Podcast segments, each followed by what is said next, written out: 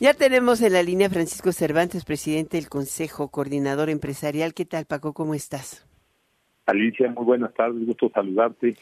Creo que te saqué otra vez del foro del Nearshoring. Sí, sí, me, estoy por entrar en un panel, ¿eh? pero siempre encantado, Alicia, saludarte a ti al auditorio. ¿eh? Eh, pues empecemos con lo de la mañana, porque decías que hay elementos con los cuales se debe afianzar efectivamente este potencial de atracción de inversiones que tiene México. Las cifras que daban a conocer son extraordinarias, 36 mil millones de dólares, pero decía Alejandro Encinas, el subsecretario, que podría ser de 110 mil millones de dólares el registro. Y el mismo eh, don Carlos Slim comentaba que puede alcanzarse entre el 20 y el, entre el 28 y el 29% del PIB en, en, atracción de inversión.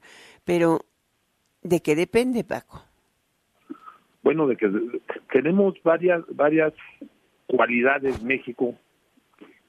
Una de ellas es pues el la competitividad este, laboral, la otra el precio de gas natural, la otra pues que tenemos 3.600 kilómetros de frontera con el país este, de primer consumo en el mundo, son muchas cosas las que tenemos y además que gracias al Tratado de Libre Comercio, pues tenemos varios sectores que son grandes jugadores en el top ten, el automotriz, aeronáutico, minería, o sea, tenemos muchos, muchos otros sectores, la parte de agroindustria, somos el séptimo país en exportaciones en el mundo, México ya se coloca también como el séptimo país manufacturero del mundo, también somos el número siete, o sea, el triple siete en captación de turismo. Hay muchas ventajas que tiene, tiene México, pero lo principal es que con estos sectores que te estoy mencionando, pues se acercan después de la lamentable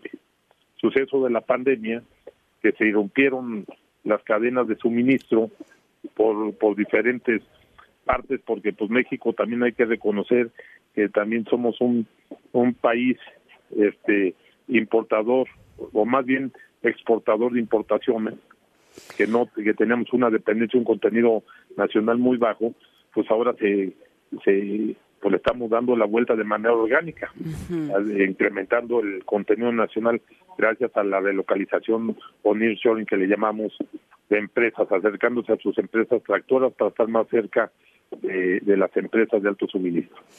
Ahora, hay temas también que hay que mejorar, como decías tú en la mañana, seguridad, suministro.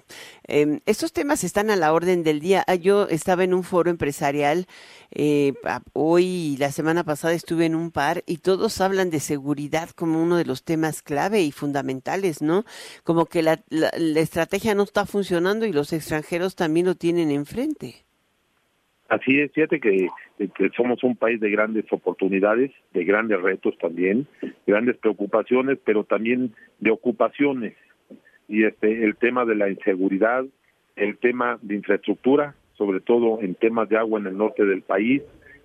En fin, tenemos ahí grandes retos, tenemos que seguir apostando a la infraestructura, principalmente a la conectividad, en la parte de carreteras, puertos, aeropuertos, fibra óptica, a meterle más más este infraestructura también al tema de gas natural, principalmente al sur del país, que además ahí se produce, ahí es donde está la parte petrolera de, México y es donde tenemos que apostarle más a que haya gas natural, que la energía de más, más limpia, este, más barata, ¿no? Y que además estamos condicionados hoy por la manufactura este, mundial global a que tendremos que producir con energía limpia al menos en un 70% del contenido.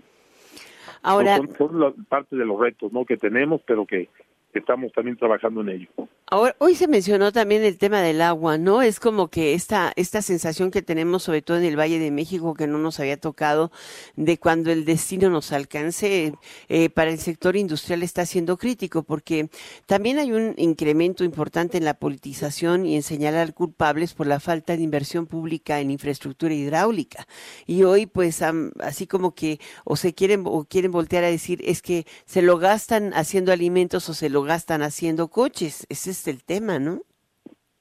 Así es. Pero mira, la, en la manufactura en su totalidad, este, ya hay estudios, en, Nuevo León nos pasó, que es donde está la industria pesada y demostramos no que el consumo total del agua el 4.5% es de la de la industria de la empresa pero que además de ahí reciclamos gran parte no la, la, gran parte es en, el campo sí como el 60% pero es en la parte de riego por eso la insistencia de tecnificar de tecnificar el campo y creo que ahí podemos tener una oportunidad de, de ahorro importante, pero lo, lo, donde está lo preocupante es en la infraestructura que ya tiene muchos años, este, principalmente en los municipios, ¿no? Donde se, se tiene que trabajar mucho en, en, cambiar esas tuberías de que se está filtrando mucho del agua y que es agua que se filtra y no se ve. Pues no, no se ve ni tampoco se limpia, ¿no? También en los municipios, pero los municipios adolecen de presupuesto. O sea, no les llega, ¿no? Todo se lo queda a la federación.